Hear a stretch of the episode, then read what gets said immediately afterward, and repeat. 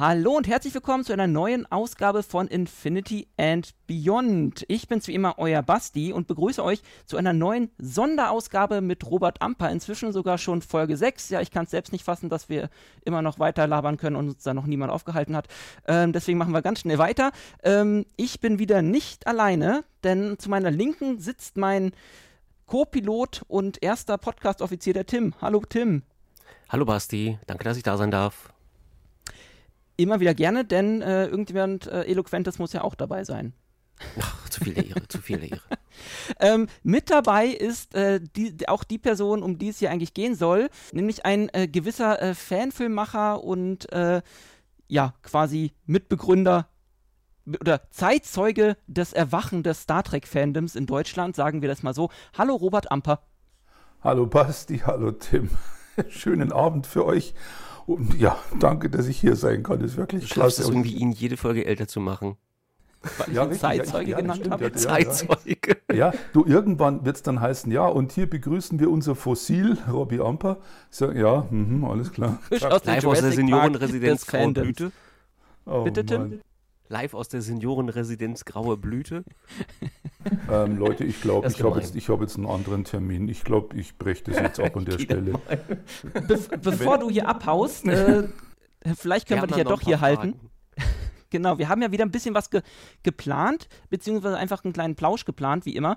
Ähm, wieder 30 Minuten plus minus. Mal gucken, ähm, wo wir da landen. Tim schreit nachher, äh, wenn wir die magische Marke erreicht haben. Naja, minus äh, haben wir bis Doch jetzt vorher Robert, ähm, erstmal die erste Frage, was gibt's Neues bei dir? Was es bei mir Neues gibt, ähm, meinst du jetzt wirklich rein privat oder meinst du filmtechnisch? Ähm, du kannst gerne auch von deinem Privatleben erzählen, ähm, wenn du das in 30 Minuten schaffst. Das schaffe ich, ja, da tut sich nicht recht viel. Also ich versuche gerade mein Fahrrad zu verkaufen, weil ich mir so ein, so ein schweineteures, supermäßiges Hightech ähm, Tracking-Bike gekauft habe mit 27 Gängen. Mit dem Ding bin ich komplett überfordert. Ich habe jetzt eingesehen, dass ich doch einfach nur ein ganz einfaches, simples Fahrrad mit tiefem Einstieg brauche, weil ich irgendwie das Bein nicht mehr über diese Stange da kriege. Aber hör auf zu lachen. Ich kriege das Bein aber nicht deswegen über. Ich habe hier gerade draußen aus dem Fenster was Lustiges gesehen. Ach so, ich verstehe. Nicht deswegen, sondern weil ähm, mich hat es vor einiger Zeit mal ganz, ganz böse gelegt auf einer Treppe und da hatte ich einen äh, Muskeleinriss am rechten Oberschenkel bis runter auf den Knochen. Und das hat, äh, ja gut, und von daher bin ich mit der Bewegungsfreiheit im rechten Bein so ein bisschen eingeschränkt. Und das ist nicht mal ein Witz, ist mal nicht ganz ernst. Ist soweit okay, aber wenn es solche höheren Sachen sind, da kriege ich echt Probleme. Und deswegen brauche ich jetzt so ein Altherrenfahrrad. Haha, ja gut, ich, ihr könnt gleich drüber lachen, bitteschön. Ja.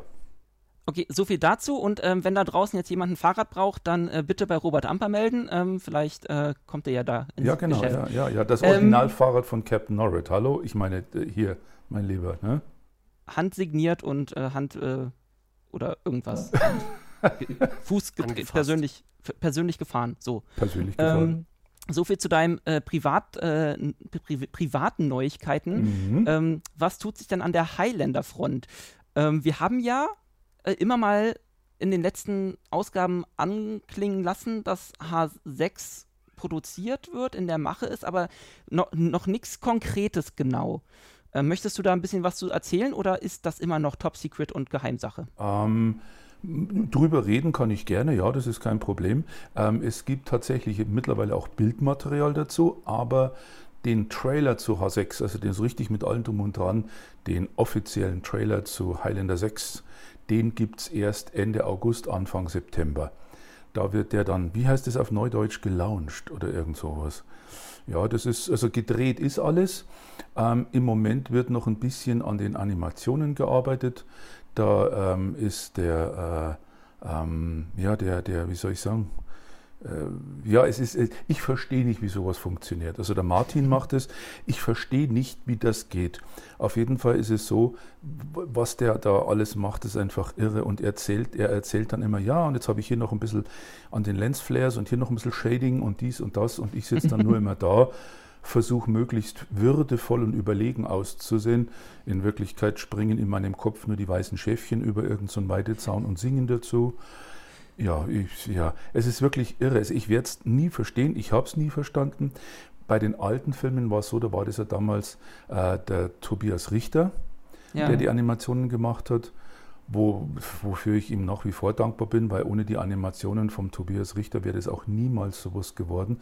Dann, jetzt ist es eben der Martin Leps, der macht diese tollen Sachen und ähm, ja, es ist, ich glaube, die Animationen bei H6, die sind insofern gut, als dass sie sehr, sehr echt aussehen und dadurch eigentlich sogar irgendwie unspektakulär daherkommen. Das Schiff an sich wirkt durchaus groß und mächtig und wuchtig, aber es ist so, also mir ging es so, als ich die fertigen Szenen gesehen habe, da war bei mir plötzlich nicht mehr im Kopf das Wort Animation, da habe ich mir nur gedacht, wow, was für eine Kiste.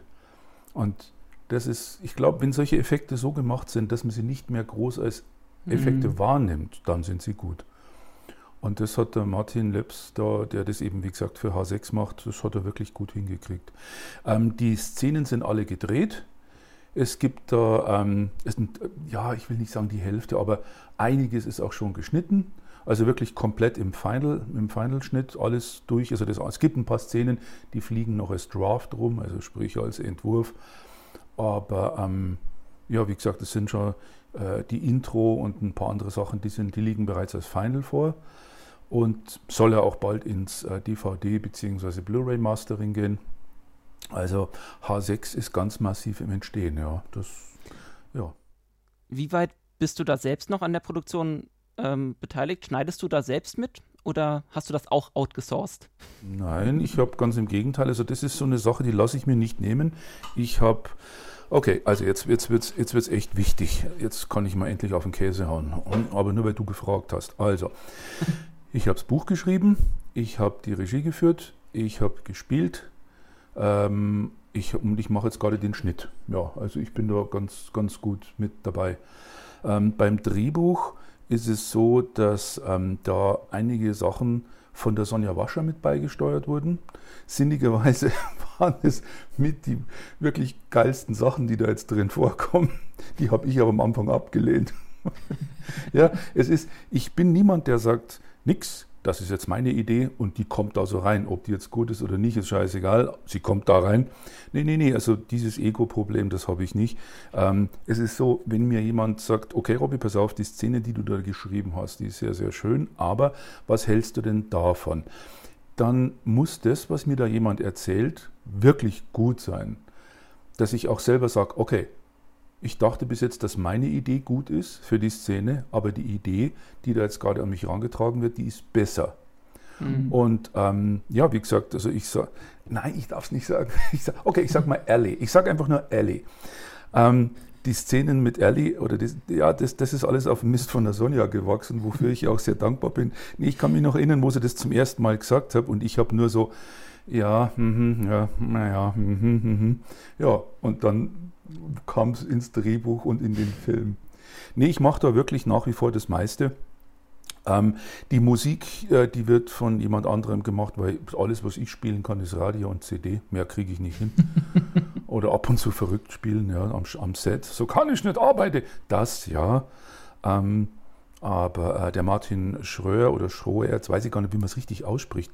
Oh, mir fällt gerade auf, das ist der zweite Martin in der Produktion. Martin Leps machte die Animationen und Martin Schröer, der macht äh, die Musiken. Ähm, das ist eine andere Sache. Und ähm, ja, ich glaube, den, den Rest, da bin ich irgendwie ziemlich, ziemlich gut dabei. Ja. ja, bis natürlich auf ja, die Darsteller halt. Ich meine, ohne die ganzen Leutchen, die da. Mhm die da, da fleißig mitgearbeitet haben. Ohne die hätte das alles nie funktioniert. Ja. Also ich denke, H6 ist ein Teamwork. Egal wie er jetzt schneidet oder dies macht oder jenes. Ja. Zum Beispiel der José Ortega, also ein Freund von mir, ähm, der hat die Produktionsleitung gemacht. Sprich, wenn der José nicht den Überblick gehabt hätte, den er hatte und wahrscheinlich auch immer noch hat, ähm, wäre das Ganze irgendwann im Chaos versunken, spätestens am dritten oder vierten Drehtag. Nee, ernsthaft. Ähm, es ist so, wenn die Leute erzählen, ja, ich habe gespielt, ich habe Regie geführt, ich, ich, mhm. ich, ja, ganz toll. Aber diese vielen Ichs, ähm, das, das täuscht dann gerne darüber hinweg, dass es im Hintergrund Leute gibt, ja. die du kennst es ja selber, du bist auch aus dem Metier. Und ohne einen wirklich guten Produktionsleiter, der dir immer wieder sagt, okay, Robby, pass auf, das jetzt so, das, wir brauchen das, aber was ist mit dem, was ist dies, was ist das, geht sowas nicht. Ja, und ja, es ist wirklich, es, es ist so, deswegen sage ich und meine ich, es ist Teamwork, weil du kannst jetzt sagen, ich spiele Captain Norrid, ich bin Captain Norrid, gut, ja, schön. Ähm, wenn du keinen Regisseur hast, wenn, der ich ja dummerweise in einer Person bin jetzt, äh, mhm. ja, blöd. Mit Regisseur meine ich jetzt, wenn ich spiele, ich war die ganze Zeit darauf angewiesen, zu sehen, wie reagieren denn die anderen Darsteller drauf. Also wenn ich eine Szene gespielt habe und die Leute konnten sich gerade noch verkneifen, loszulachen, dann wusste ich, es ist gut. Es hat genau den Drive, den es braucht. Wenn ich irgendwas gedreht habe, irgendwas gemacht habe und die Stimmung blieb eigentlich völlig unberührt, dann war mir klar, auch ohne dass jemand was sagt, also wirklich lustig war das jetzt nicht. Ist so, es ist ganz. Ja. ja. Ich erinnere mich an H, oh Gott, welcher, ich weiß nicht mehr, welcher Teil ist, ich glaube H, H4. H4, glaube ich, mit, mit, diesen, mit diesen pyramidenförmigen Raumschiffen. Das war H4, oder? Weiß das noch jemand? Das, das war H4, ja. Den habe ich heute erst wieder gesehen. Vielen Dank. Ja, ja mit Chief Admiral Stone. Ja. Und dann kennst du auch die Szene in diesem Besprechungsraum, wo Norrid mit dieser Kojotentasse da zugange ist. Mhm. Ja. Ja, und äh, ja, ich darf nur so viel sagen, die Kojotentasse, die ist auch wieder mit dabei. Und zwar dieselbe Tasse, das ist nicht irgendwie das gleiche Modell, nur 20 Jahre später nochmal irgendwo neu gekauft oder bestellt. Mhm. Ich glaube, die gibt es nämlich auch gar nicht mehr. Das ist tatsächlich die gleiche Tasse, wie wir sie vor weit über 20 Jahren in H4 benutzt haben. Und da gab es eben so eine Szene, ähm, Norrid verliert vor lauter Schreck das Taschentuch, das er in der Hand hat, und das fällt ihm in diese Tasse rein und versinkt da wie so ein Eisberg und dann zieht er das raus und die Geräuschkulisse an sich ist schon grauenvoll und stopft es dann ganz peinlich betreten wieder in die Kaffeetasse zurück. Und den Take mussten wir insgesamt, Achtung, 16 Mal drehen. 16 Ouch. Mal, ja, weil immer wieder irgendjemand angefangen hat zu lachen ich glaube, nach dem sechsten oder siebten Mal haben wir es so gemacht, dass die Leute, die nicht in der, die nicht on frame sind, also die jetzt nicht in der Kamera zu sehen sind, ja. dass die sich entweder weggedreht haben oder die Augen zugemacht haben. Die haben immer noch gelacht. Das Geräusch hat schon gereicht und die wussten, was gerade passiert. Und das, das war echt schlimm. Nur wusste ich in dem Moment, ja, es ist wirklich lustig. Ja, stimmt, das passt. Und ja, das, ja, ja, ich wollte nur sagen, und insofern ist es tatsächlich auch so eine Teamwork-Sache, weil ähm, wenn du es mit Leuten drehst und du hast so das Gefühl, ähm, die sitzen halt da und, und sitzen da und mhm. die finden das, die, die gehen dann nicht irgendwie mit emotional von der Gaudi her, vom Spaß her, dann weißt du sehr, sehr schnell, ohne dass es einer ausspricht, Robby, das ist jetzt nicht wirklich lustig. Ja. Insofern ist es auch tatsächlich so, dass das eigene Team dann speziell für die Norwich-Szenen so ein bisschen die Regie übernimmt. Und mhm. nochmal Teamwork. Ja, also ich glaube, so die Humorgeschichte ist mal ist, ist, ist eine Sache, also weil ich, wir kennen das ja auch bei unseren Filmen. Manchmal wirkt irgendwas auf dem Papier deutlich witziger, als es nachher on camera ist. Äh, ist äh, oder ist manchmal. Ähm, oder ja, also du, was du auch dann meintest mit den, mit den Leuten, also du brauchst halt im Hintergrund vor, ähm, vor allem Leute, die äh, die dir den Rücken frei halten. Also sei es jetzt Regie oder sonst was, aber dass du nochmal Leute hast, die da auch äh, mit, mit dem Kopf bei der Sache sind. Richtig, ja. Und ähm, ja, die man sich verlassen kann. Also das ist ja auch immer so, viele glauben ja auch diese, diese Runner oder sonst was, also bei jetzt professionellen äh, Geschichten ähm, sind dann sind so kleine Jobs, aber ohne die gehst du was halt auch nicht.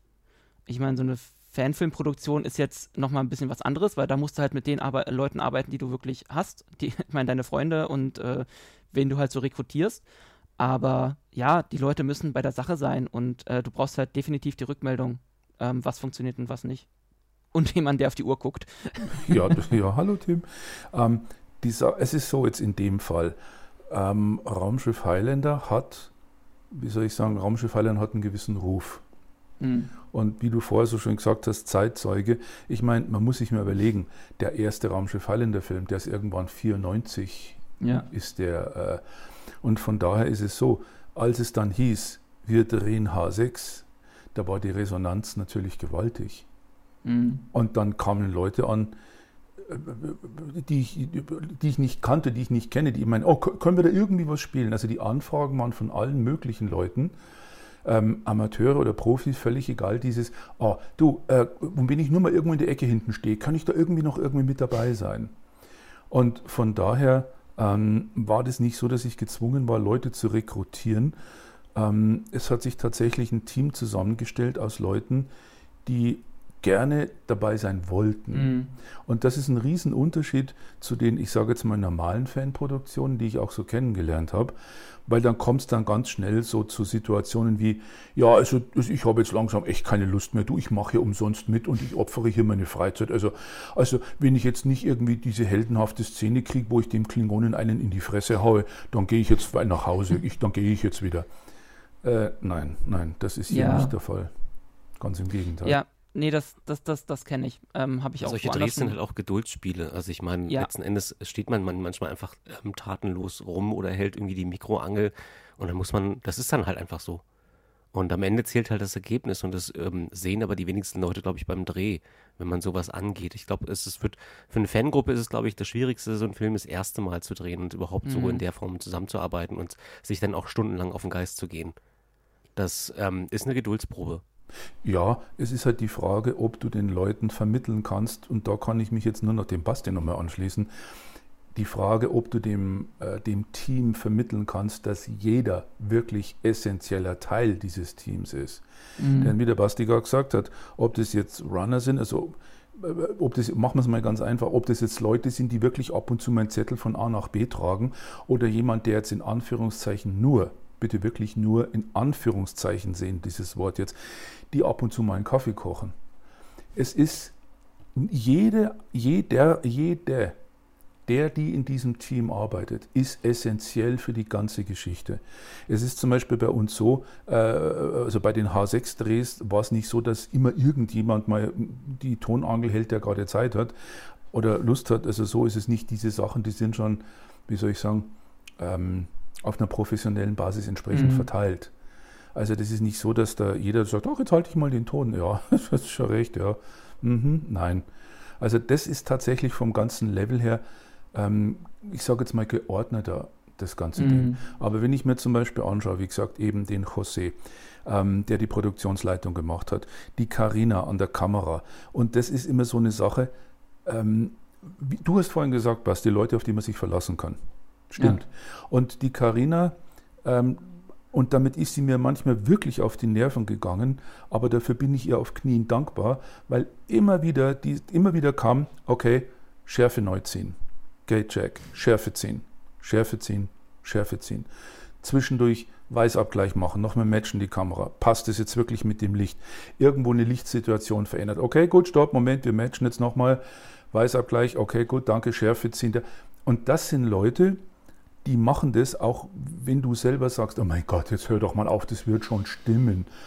Nein, und das macht den Unterschied aus zwischen Amateuren und Profis. Der Amateur wird dann irgendwann sagen, ah ja, der Robby hat gesagt, das geht schon, dann, dann lassen wir es jetzt halt. ja, nein, Robby hat nämlich nicht immer recht. Das ist der Punkt. Mhm. Und wie gesagt, das sind halt Leute, wo wir die, die Aufnahme gemacht haben mit dieser, ich, ich sage jetzt mal Fieberszene. szene Mehr sage ich nicht dazu. Ich sage nur Fieberszene. Da wäre tatsächlich fast jemand gestorben, aber vor lauter Lachen. Und zwar war das die Petra.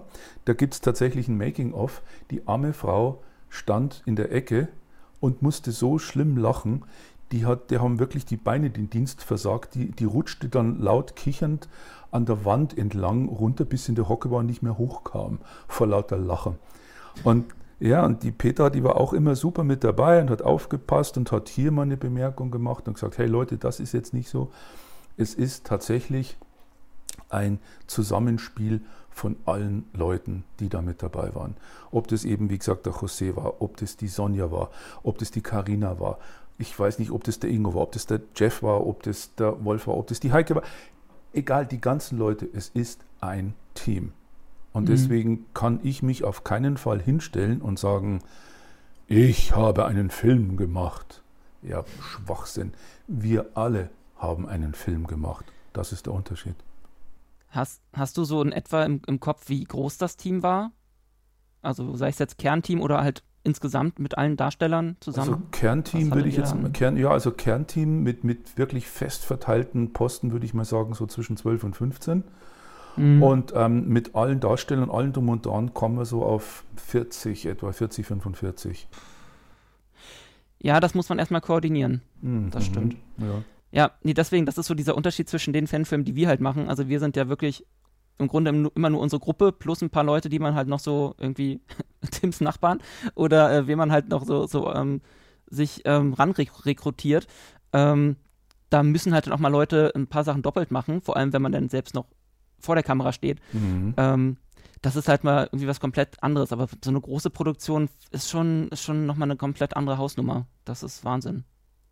Also stelle ich mir mega spannend vor, aber halt natürlich auch stressig. Aber das bleibt bei sowas, glaube ich, nicht aus. Nee, das mit Sicherheit nicht. Aber das Gute ist, wenn du so ein, und also ich meine wirklich, wie du gerade selber sagst, mit der Anzahl an Leuten in diesem ganzen Team, die da beteiligt sind. Und zum Teil ging es dazu, das kannst du dir überhaupt nicht vorstellen.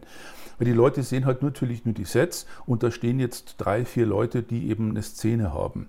Dass mhm. da aber dann allein nur da jetzt on Set, was weiß ich was, noch 22 andere rundherum stehen, das, das sieht ja keiner. Soll ja auch keiner sehen, abgesehen davon. Aber ja, es ist und wenn du in so einer Situation bist und dann auch noch selber spielst, mhm. wenn du dann kein Team hast, auf das du dich wirklich zu 100 Prozent verlassen kannst, dann bist du verlassen und zwar restlos.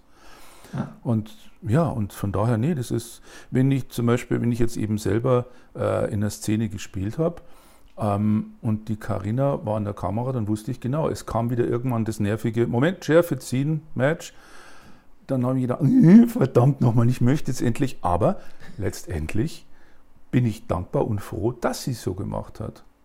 Weil sonst, ich meine, wenn alles abgedreht ist und du stellst dann später bei den, bei den Mustern fest, hoppala, das ist ja alles unscharf. Mhm. Ja, ja, blöd, ne? Das wird ja nicht das so ist gut. dann, äh, ja.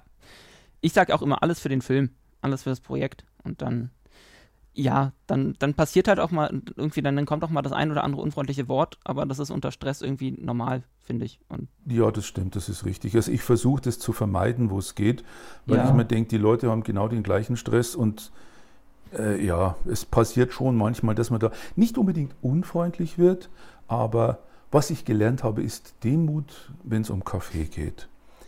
Das ist, weil egal was du drehst, diese Person, die Frau, der Mann, je nachdem, egal wer es ist, der dir einen Kaffee bringt, weil ich habe dann zwischendurch wirklich nur mal irgendwo in Richtung Lichter geblökt, kann ich bitte einen Kaffee kriegen, danke. Und dann kommt zehn Minuten später jemand mit so einem riesen Pott Kaffee und es ist für mich, als ob jemand auf mich zuschreitet, der den heiligen Gral in Händen hält. Und ja, ist wirklich so. Ein Lichtkegel hinter ihm. Ja, richtig, genau. Immer dann gegen die Lichter auch auf.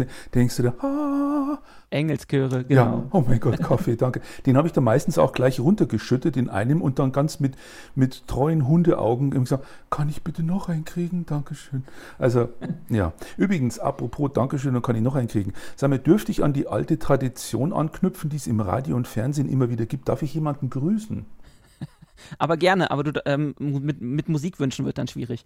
Nee, nee, keine Musikwünsche. Nee, es geht nicht um Folgendes. Ein Freund von mir, dem es zurzeit nicht ganz so gut geht, warum ist egal, auf jeden Fall, naja. Und der hat, äh, der hört sich die Podcasts auch immer an. Und der hat ähm, einmal äh, bemängelt, dass er nicht namentlich genannt wurde.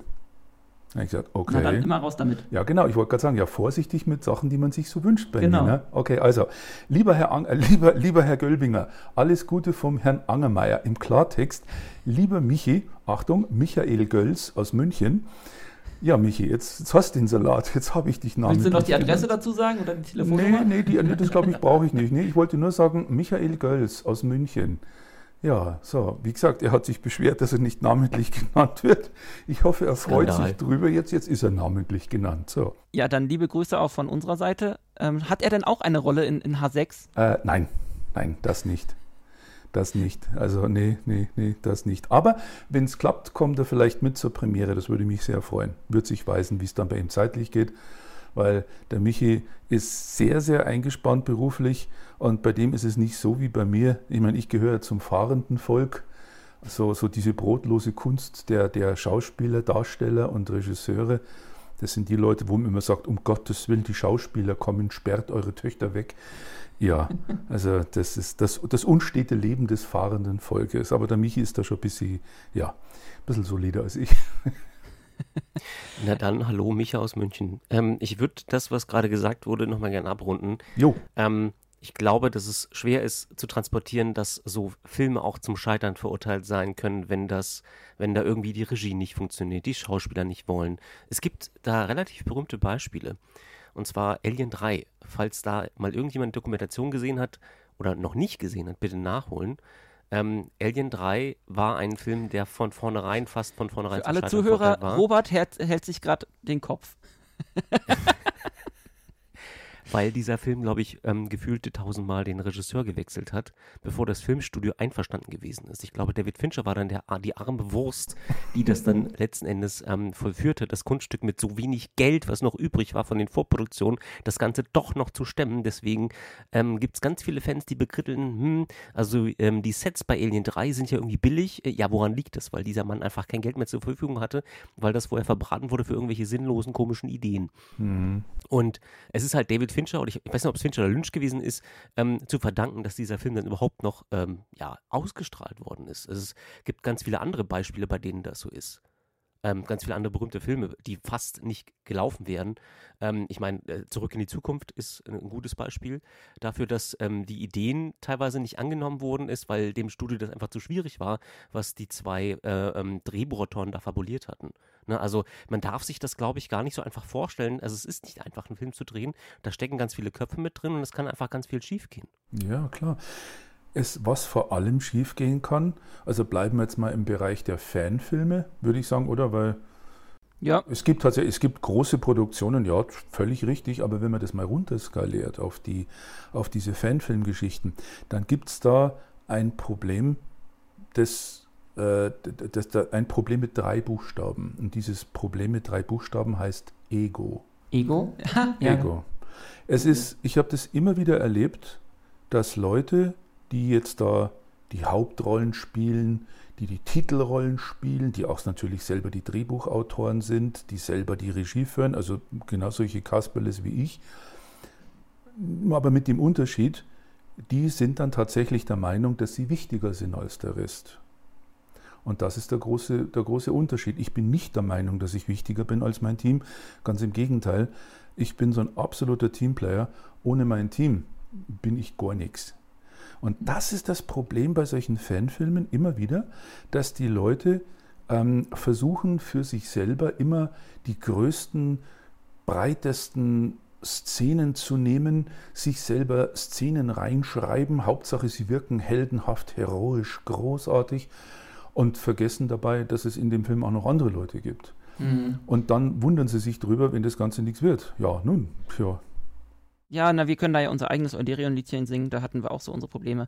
Ähm, aber das ist ein Thema, ich glaube, das zieht sich, also gerade dieses Ego und äh, von wegen dieses, äh, ich bin das Alpha-Tier hier und benutze das quasi, um mich selbst darzustellen, das ähm, hört man immer wieder aus so vielen Ecken. Also das beste Beispiel ist ja hier ähm, auch in, in, den, in den Staaten ähm, New, ähm, Star Trek Continues und äh, was war das dann? Phase 2 und äh, Axana, also die drei Leute da, ähm, Corley, Peters und wie heißt der dritte? Vic die äh, waren ja auch mal alle irgendwie zusammen und alle wollten sie dann irgendwie Kirk spielen und haben, sind einfach äh, Alpha-Tiere und haben sich dann in, der, in die Haare bekommen und dann ihre drei eigenen Sachen gemacht. Ja. Da, das sieht man, da, das, das ist irgendwie, das zieht sich wirklich, glaube ich, durch diese Fanfilmlandschaft, dass viele einfach vergessen, dass, dass so ein Film nicht einfach nur ja, so ein, so ein Spotlight für eine Person ist, sondern eigentlich für das komplette Team sein sollte, was den Film auch umsetzt.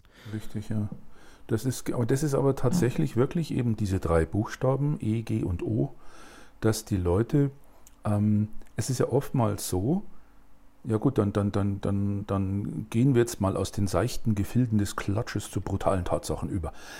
Ähm, es ist immer wieder so, dass Leute irgendwelche Fanfilme, bleiben jetzt mal bei dieser Bezeichnung, dass sie diese Sachen machen, die müssten stellenweise auch Ego-Filme heißen, weil die Leute die gefallen sich unglaublich gut in ihren Uniformen.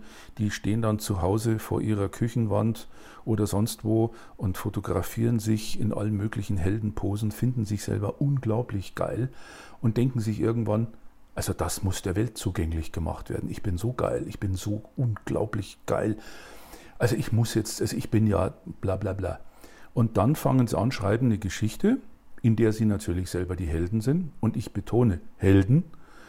Und dann wird dann irgendwie ein Drehbuch zusammengelötet, in dem sie natürlich die Helden sind.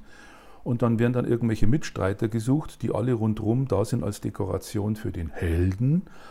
Und dann wundern sich die Leute, wenn es am Schluss nichts wird. Und das ist sehr, sehr schade. Aber es ist tatsächlich, wie du, du hast das Wort Selbstdarstellung vorher benutzt, Basti, das kam von dir und du hast recht. Mhm. Es stimmt, es ist tatsächlich so.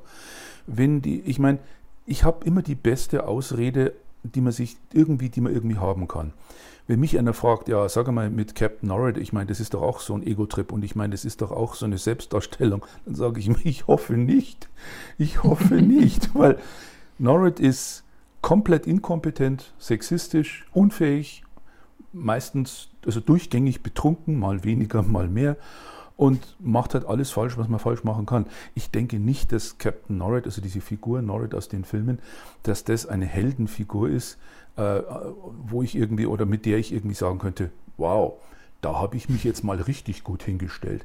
Nein, ich glaube, das geht dann nicht so. Das Role Model Nummer eins? Mm, nein. nein, nicht unbedingt. Wir nähern nein, uns der magischen 30-Minuten-Grenze, deswegen möchte ich mit einem positiven Beispiel enden und okay. mit der wichtigsten Figur des Star Trek-Universums enden, die sich quasi hochgearbeitet hat. Miles per Minute O'Brien. Ähm, diese Figur ist mit Fehlern behaftet. Man könnte jetzt sagen, ist verheiratet, ne?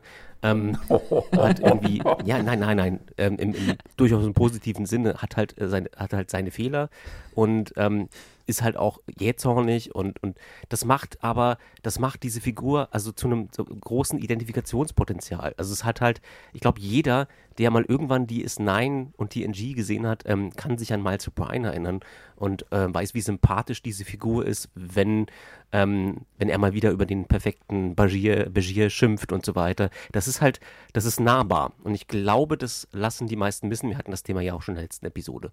Dass so ein bisschen ähm, dieses Identifikationspotenzial bei den meisten Fanfilmen einfach fehlt, weil die Figuren glatt sind. Also ja, clean. Ja, aber das ist doch genau der Grund. Hast du jemals erlebt, dass einer sagt, oh, ich finde Miles O'Brien so geil, weil der eben auch fehlerbehaftetes menschlich ist.